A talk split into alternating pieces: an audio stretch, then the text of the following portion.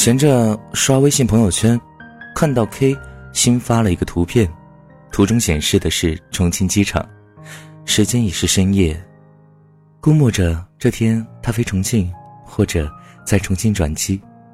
本想在下面评论一句：“哎，这么晚了还没下班呢。”字打到一半，自个儿顿了一下，一个字一个字的删掉了。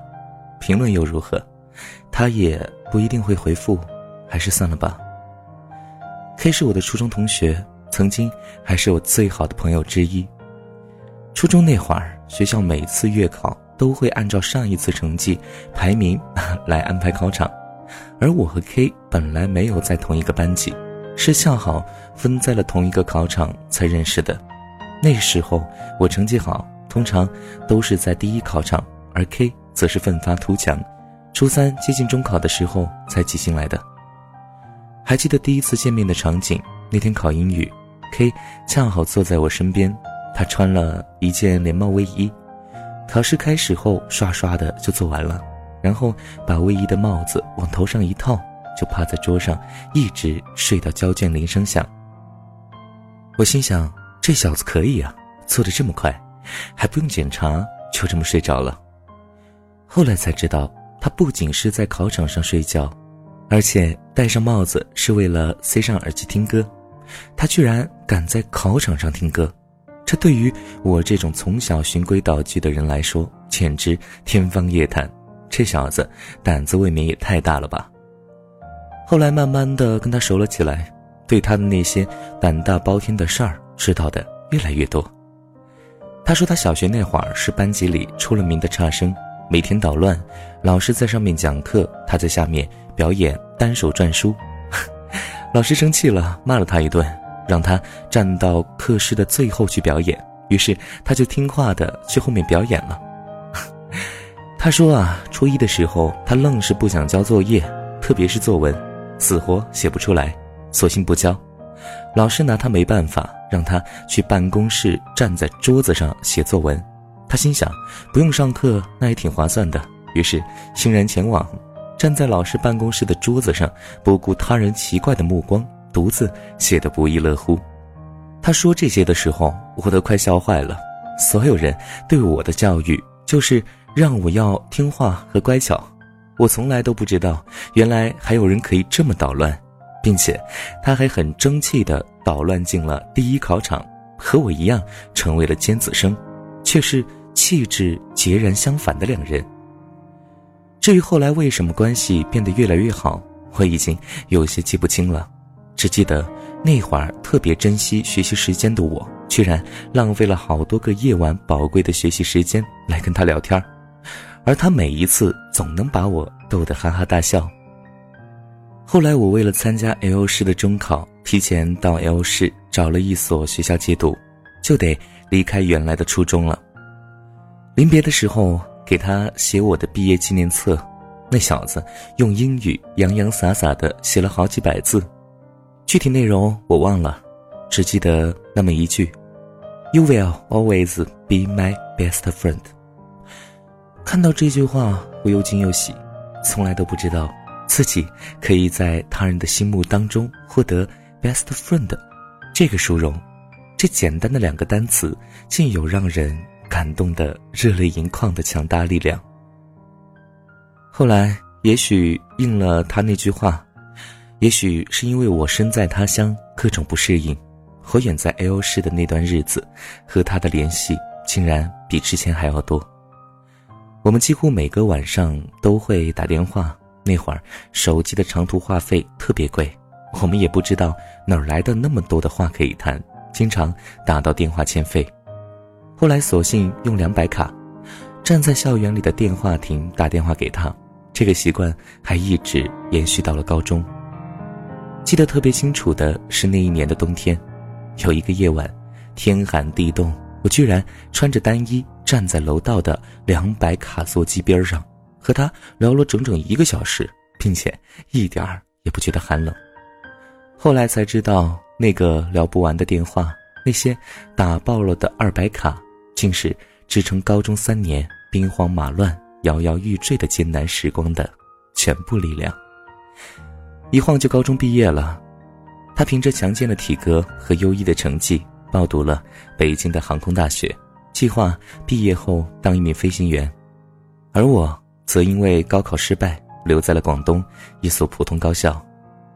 距离的越发遥远，时空的差异，使得我们的步伐离得越来越远，话题也自然越来越少。他有他的大学生活的精彩纷呈，而我也有属于我的小日子要忙。这下也不怕长途话费贵了，因为我们的电话已经从每周一通变成每月一通，渐渐的，甚至只有节日才会打电话问候了。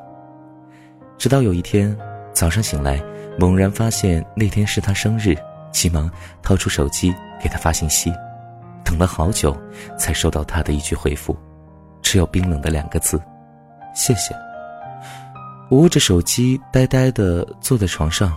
半天缓不过神来，想起从前我俩总是在彼此生日的前一天，盯着手表，在他即将指向数字十二的瞬间，迅速发出祝福短信。我们都曾经努力的在对方生日的时候做那个第一个送出祝福的人，而我，居然忘了我们这个不成文的约定。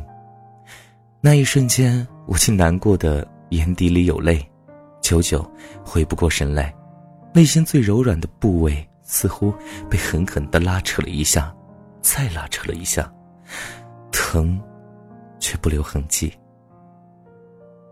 也不知道是不是从那一次开始，我们俩的关系就像平行线的间距一样，越走越远。大四的时候，在微博上看到他的消息，来自朋友的转发，他在广州塔下与女友求婚。幸福落泪，身边还有很多捧场支持的朋友，我自然替他高兴。只是广州塔距离我这么近，我却未能被邀请去见证他人生中那么重要的时刻。回家乡工作以后，有一回和同事闲聊，才获知，那位同事原来是 K 的亲叔叔。我甚至能从同事的眉宇间，隐约想起他的神情。我高兴地告诉我的同事，我是 K 的好朋友，但是说出来之后，才发现自己那句似乎讲的特别心虚，因为我早已经失去了 K 的联系方式。同事把 K 的手机号码告知了我，我通过微信的好友搜寻，加到了 K 的微信。多年不见，总会聊到工作。我问他是否如愿当了飞行员，他告诉我，是的，只是啊。飞行员的家属朋友是买不到特价机票的。飞行员的家属朋友是买不到特价机票的。我心中隐隐的疼，我很想告诉他，我并不是想买特价机票才联系他的，我只是真的想他了。我还告诉他，联系不上他的这些年，每年的八月十九，也就是他的生日那天。我跟以前一样守着钟，等到十二点的到来，在心里跟他说了“生日快乐”。只是他听不到。我还想告诉他，他以前送我的每一份生日礼物我都留着，尽管是最丑的那个布娃娃，我也不让妈妈送给邻居家的小孩，因为是他送的。我还想告诉他，我好怀念以前无话不谈的日子。我现在不怕手机话费贵了，我们回到从前好不好？当然，这些话我都没有说出口，说出来也没有什么意思了吧？其实，这世间的每一种情感，都有属于它的赏味期限吧？赏味期限过了，自然就索然无味了。就像那句歌词说的那样，有时候，有时候。我会相信一切有尽头，相聚离开，总有时候，没有什么会永垂不朽。如果你也恰好有一位少年时代的好朋友，如果他也恰好与你渐行渐远，请不要悲伤与难过，从心底里祝福他就好了。毕竟时光不可能倒流，你们也回不到从前了。而如今还留在身边的那些朋友。且请你一定要握紧他的手，倾你所有的去对待和珍惜他们，尽力的去延长那份尚未期限。还没好好的感受雪花绽放的气候，我们一起战斗，会更明白什么是温柔。还没跟你牵着手走过荒芜的沙丘，可能从此以后学会珍惜天长和地久。有时候，有时候我会相信一切有尽头，相聚离开都有时候。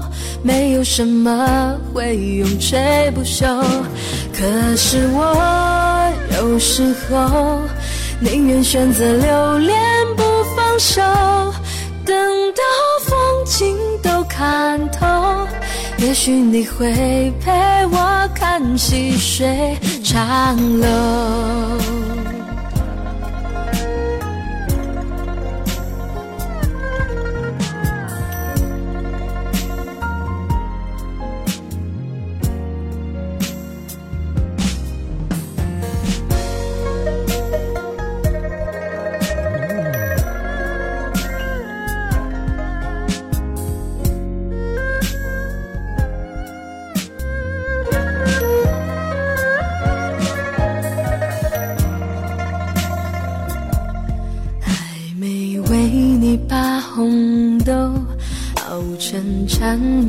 伤口，然后一起分享，会更明白相思的哀愁。还没好好的感受，醒着亲吻的温柔，可能在我左右，你在追求孤独的自由。有时候，有时候。我会相信一切有尽头，相聚离开都有时候，没有什么会永垂不朽。可是我有时候宁愿选择留恋不放手，等到风景都看透，也许你会陪我看细水长流。